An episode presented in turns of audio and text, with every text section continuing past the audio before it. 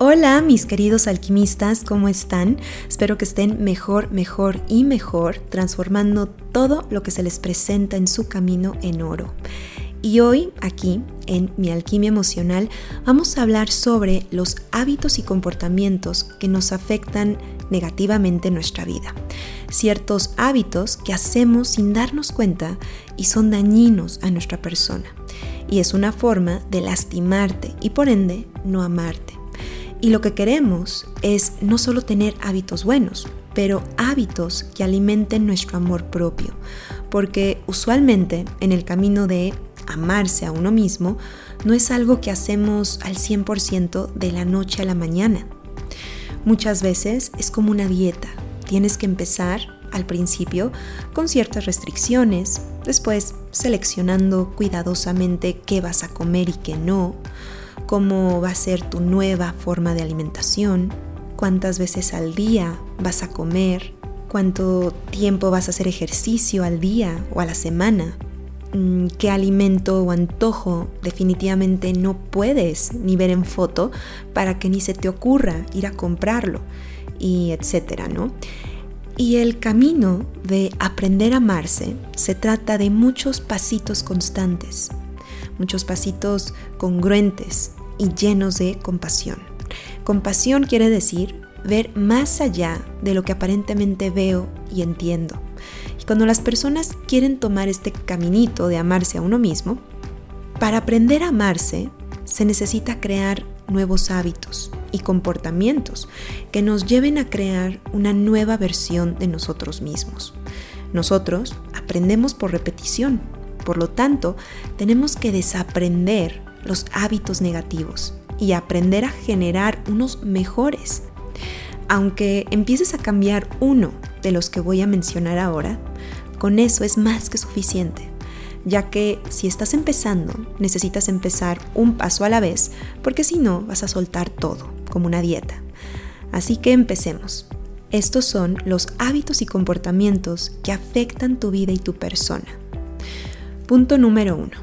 El pensar demasiado ese famoso overthinking, ¿no? Cuando estás pensando demasiado en un tema de manera obsesiva y que no te lleva nada. Este hábito pareciera no ser tan amenazador, pero a la larga sí. De hecho, en biodescodificación, el famoso dolor de cabeza es por pensar demasiado en un tema en particular o en muchas cosas de manera intensa. Hay una preocupación detrás.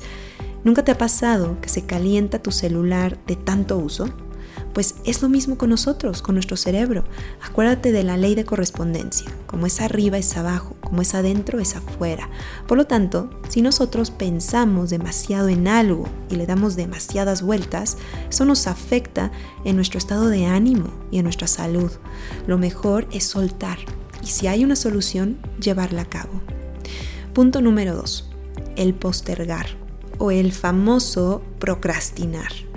Este, debido a todo el estímulo visual que tenemos hoy en día con las redes, ha llevado a muchas personas a procrastinar, a postergar cosas importantes y quizás a dejarse en un segundo lugar, ya que se ha vuelto una adicción.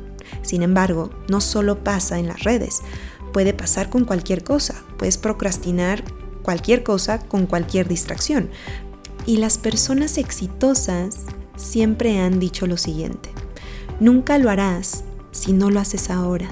No busques el mejor momento para hacerlo, porque si te la pasas buscando ese mejor momento, te quedarás sin hacer nada. Punto número 3. Engañarte a ti mismo. Este hábito es muy inconsciente, pero lo suelo ver bastante en sesión, en terapia. Ese famoso sé lo que tengo que hacer, pero no lo hago. Y justo eso, que no quieres hacer, pero tienes que hacer, aunque ahora no sientes el dolor por no haber hecho tal cosa, después vendrá como un enojo o resentimiento contigo mismo por no haberte escuchado. Así que primero vas tú, enfrenta la verdad que tienes que ver y actúa, porque como decimos en constelaciones, todos podemos con la verdad. Punto número 4 el gastar de más.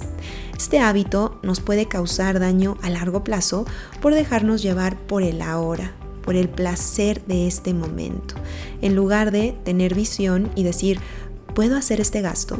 ¿Es necesario? ¿Después me va a salir más caro? Y si gastas de más, te puede llevar a más problemas. Intenta comprar lo que puedes y necesitas, no de más. Es bueno consentirte, claro, pero siempre con coherencia y prudencia. Punto número 5. El aislarte de todos. Muchas personas confunden el querer estar solos o el que les gusta tener su espacio con el aislarse de todos y de todo. El ser humano necesita interactuar porque es un ser social esto no significa que tengas que salir de tu casa siempre cada fin de semana y más ahora en estos tiempos ¿no? que estamos viviendo, sino que puedes acercarte a la gente con una llamada, porque aunque haya personas que les guste el aislamiento, todos necesitamos de todos. Así que no te alejes, ya que las amistades se cuidan y se cultivan, como el agua a las flores. Punto número 6. El tener sexo casual. Este es uno de los más importantes. Ya lo había comentado en un podcast anterior, por si lo quieres escuchar, que se llama La energía sexual o el poder de tu energía sexual.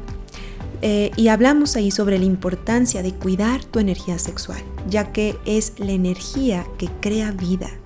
Y las personas que tienen sexo casual, sin un compromiso ni una conexión, están llenando un vacío, el cual no se llena, al contrario, se hace más grande ya que las energías sexuales absorben y se quedan en uno, haciendo que te confundas. Y luego es necesario hacer una limpieza energética de tus lazos sexuales, especialmente de aquellos que fueron casuales. Punto número 7. El comer de más. Este hábito o comportamiento dañino nos afecta en nuestra salud y en nuestra energía vital. Tu cuerpo necesita una porción de comida y cuando tú le das de más, el cuerpo tiene que trabajar el doble y hay un desgaste de energía que te afecta durante el día. Por lo tanto, no rindes igual y todo tu esfuerzo es a medias, porque el resto de tu energía la necesita tu cuerpo para poder digerir aquellos alimentos que comiste de más. Es como un vehículo que está cargando un peso demasiado pesado. ¿No te has dado cuenta que les cuesta más arrancar? O incluso contaminan más porque necesitan consumir más combustible y aparte de todo pierden velocidad, son mucho más lentos. Punto número 8. El evadir las visitas al doctor. Esta es dañina porque a pesar de que hay personas que le temen al doctor o a un diagnóstico, el no ir a tus chequeos y prevenir algo más grave es un acto de no amarte, te estás haciendo daño, porque por querer evitar el sufrimiento, entre comillas, o la molestia de ir, estás arriesgando tu salud si no te tratas a tiempo. Y esto me refiero a las personas que tienen dolores, malestares o síntomas y evaden ir al doctor y hacer algo por su salud. Punto número 9. El hacer ejercicio exageradamente. El ejercicio es un hábito muy bueno, todos lo sabemos, pero se convierte en algo negativo cuando abusamos de él, cuando dejamos de disfrutar la vida por hacer ejercicio, cuando ponemos primero el ejercicio en lugar de nuestra salud, cuando le damos prioridad a nuestro cuerpo solamente y dejamos de ver los otros cuerpos que tenemos, como el cuerpo emocional, el cuerpo mental y el espiritual. Tiene que haber siempre un equilibrio.